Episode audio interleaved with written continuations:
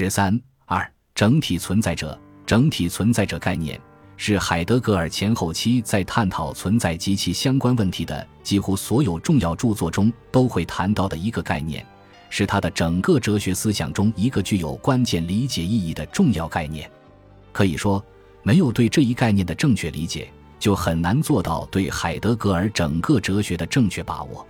考虑到还很少见到国内外对这一概念的直接专门的研究，我们这里试图对这一概念在海德格尔文本中的使用范围和含义所指、它的命名者和被命名的原因，以及它的性质作用等进行明确考察，以便由此加深对海德格尔思想的理解。整体存在者。或存在者整体是对海德格尔所使用的三个德文概念的翻译：das Sind und Ganzen，das Ganz Sind，das Ganz das Sind。另外，海德格尔也经常使用 das All Sind。对于这四个概念进行直接翻译，第一个概念是处于整体中的存在者或以整体方式而存在的存在者；第二个概念是整体的存在者；第三个概念是存在者整体。第四个概念是存在者全体。从海德格尔的论述来看，这四个概念在本质上表达的是同一个东西。他之所以使用这些不同的表达，主要是为了行文的方便。就我们所掌握的国内外海德格尔研究文献来看，对于整体存在者概念，只有一些人们在探讨海德格尔的根据观、形而上学观、真理观等问题时所间接涉及的少量的零散而不够深入的说明。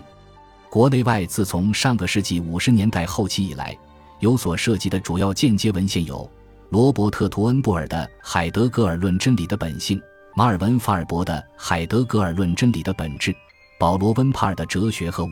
史蒂文·高尔特·克罗维尔的《形而上学：超存在论》，以及《存在与时间的结束》等。国内研究中涉及的间接文献有林可几先生的《追问存在》，还是《追问存在者》。从海德格尔的哲学视角梳理西方哲学史，考虑到这些间接文献大多没有对整体存在者概念进行直接讨论，我们除了后面所做的个别引证外，不对这些文献进行统一叙述。至于国内外为何缺少对这一概念的直接专门研究，当然可以从可能性的角度推测出多方面的理由。第一个可能的理由是。这一概念在海德格尔的思想中也许无关紧要，不值得人们研究。我们后面的讨论清楚表明，这个理由显然不能成立。第二个可能的理由是，这一概念在海德格尔那里可能十分清楚，无需进行研究。从这一概念在海德格尔的文本中的含义来看，这个理由也难以获得文本的支持。第三个可能的理由是，这一概念不仅不够清楚。而且，由于海德格尔的思想发生了从肯定形而上学到批判形而上学的重大改变，因而，在不同的文本中对这一概念的使用不同，人们难以进行明确的单一性质的判定。而一旦进行判定，就很容易发生错误。我们认为，最后这种可能性最大。无论原因为何，我们现在对这一概念进行澄清式的研究，无疑有着促进海德格尔研究的重要意义。要对这一概念做出深入探讨，一个必须进行的出发点意义上的工作，是对这一概念在海德格尔文本中的使用范围和含义所指做出明确回答。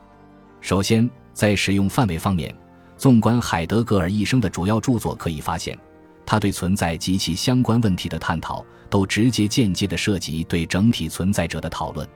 也就是说。整体存在者概念是海德格尔文本中相当普遍地使用的一个概念。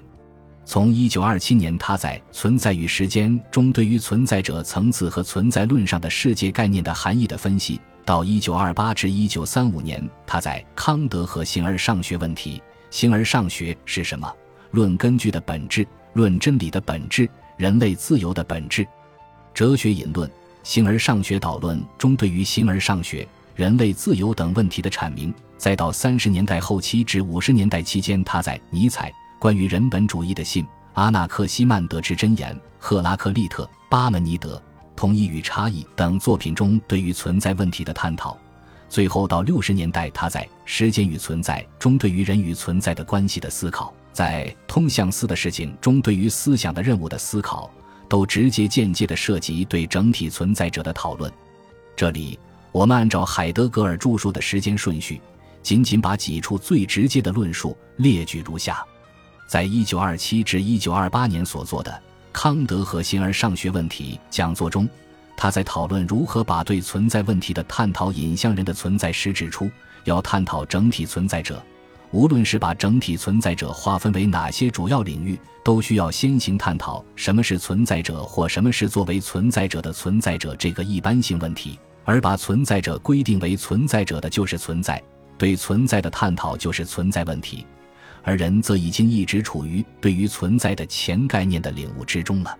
在一九三零年夏季学期在弗莱堡大学所做的课程讲演《人类自由的本质：哲学引论》中。他以少有的明确语言指出，整体存在者是自然与历史两者的统一整体，其中也包含这个统一整体的根据在内。他说，人们通常把这个整体称之为世界，把世界的根据称作上帝。在一九三五年所做课程讲演《形而上学导论》中，他明确提出，在地位上首要的标志性问题，即究竟为什么存在者存在而无反倒不存在。是形而上学的基本问题。形而上学被看作是关于所有哲学的起着规定作用的中心和内核的名称。他这里所说的存在者，指的就是整体存在者。我们所询问的既不是这，也不是那，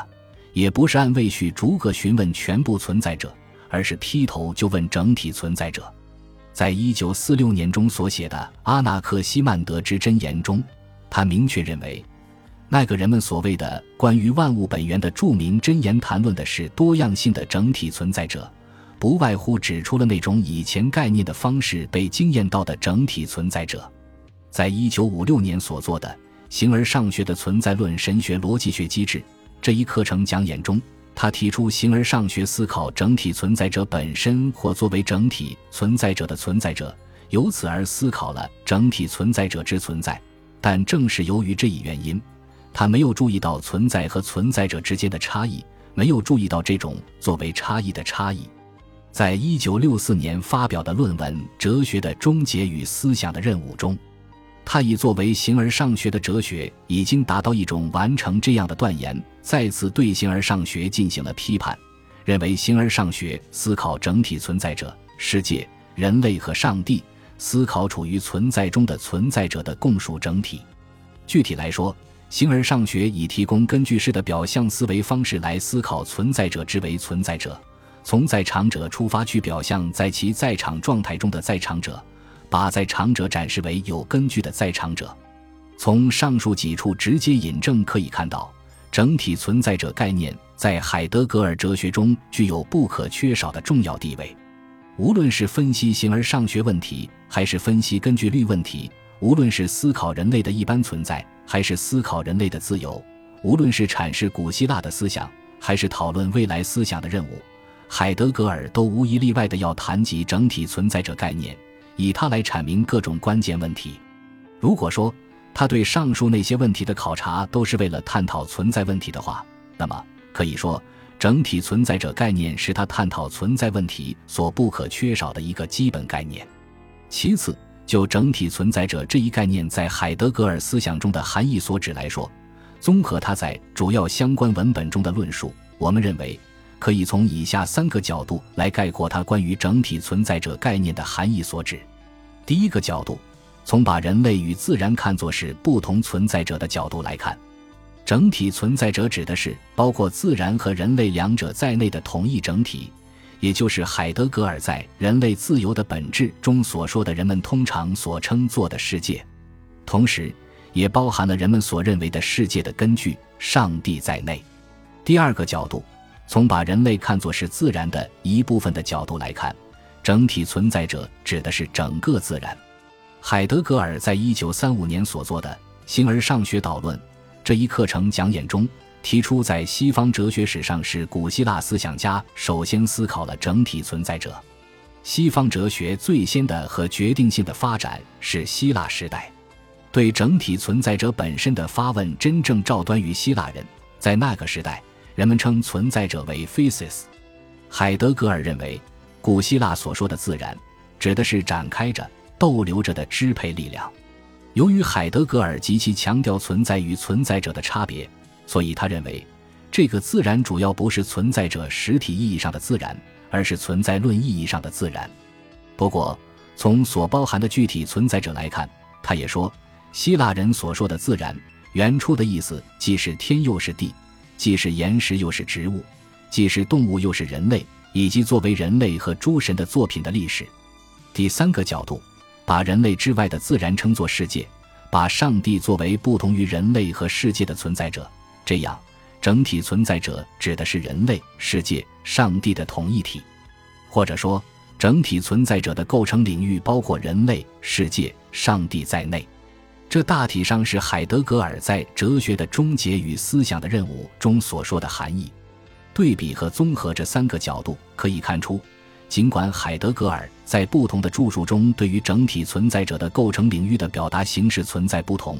但整体存在者概念的含义是有着统一所指的，即它指的是包含多样存在者，特别是包含人类及其创造品在内的整体宇宙或宇宙统一体。或者从在场者概念的角度来说，整体存在者指的是包含多样具体在场者，特别是人类在内的宇宙这一整体在场者。也就是说。它是一个具有无所不包这种规定性的概念。所谓无所不包，也就是把大地、天空、太阳、月亮、星星以及人类、诸神、上帝等万事万物全都包括在内。而从海德格尔后期所提出的天地人神的角度来说，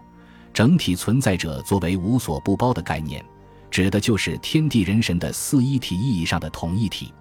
要真正弄清整体存在者概念，获得对于它的正确理解，还需要确定究竟是谁明确命名或提出了这一概念？是哲学史上的其他哲学家已经提出了这一概念，还是海德格尔明确命名了这一概念？同时，也需要追问：无论命名者是谁，他为什么要命名或提出这一概念？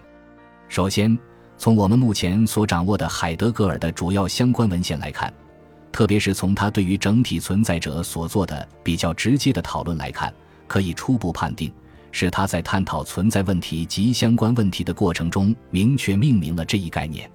在一九三六年到一九四六年多次进行的尼采讲座中，海德格尔对尼采的强力意志和永恒轮回学说的本质进行了分析，认为尼采所说的强力意志是对整体存在者的本质或基本特征的断定。而尼采所说的永恒轮回，是对整体存在者的如何存在的言说。强力意志这个名称说的是存在者在其本质中是什么。相同者的永恒轮回这个名称说的是具有这样一种本质的存在者作为整体必然如何存在。强力意志言说存在者是什么，以及存在者作为什么而发挥力量。相同者的永恒轮回命名那个如何。即存在者那已具有这样一种什么特征的如何？他命名存在者的事实性整体，存在者的他存在这一如此。他明确指出，尼采并没有用整体存在者这个说法。我们使用这个名称，首先是为了命名一切不是完全虚无的东西，自然、历史、神、诸神和半神。我们也把生成者、产生者和消失者称为存在者。因为他们已经不再是虚无，或者还不是虚无，我们也把假象、假象、幻觉和虚假称为存在者。倘若这些东西不存在，他们就不可能欺骗和迷惑人们。同时，整体存在者一词命名的东西，恰恰就是我们所追问的东西，是值得追问的东西。在这个词语中，悬而未决的问题是。存在者之为存在者究竟是什么，以及它如何是？需要注意的是，在尼采的理论中，强力意志和永恒轮回所存在于其中的实体是整个宇宙或整个世界。海德格尔说，虽然尼采没有使用整体存在者这一概念，但他把整个宇宙或整个世界理解为多样性的统一体，这与整体存在者的含义是完全相同的。同时，海德格尔认为。在尼采理论中，宇宙作为生命体和非生命物相互交织的统一体是有限的，因为宇宙所包含的力是确定的、有限的。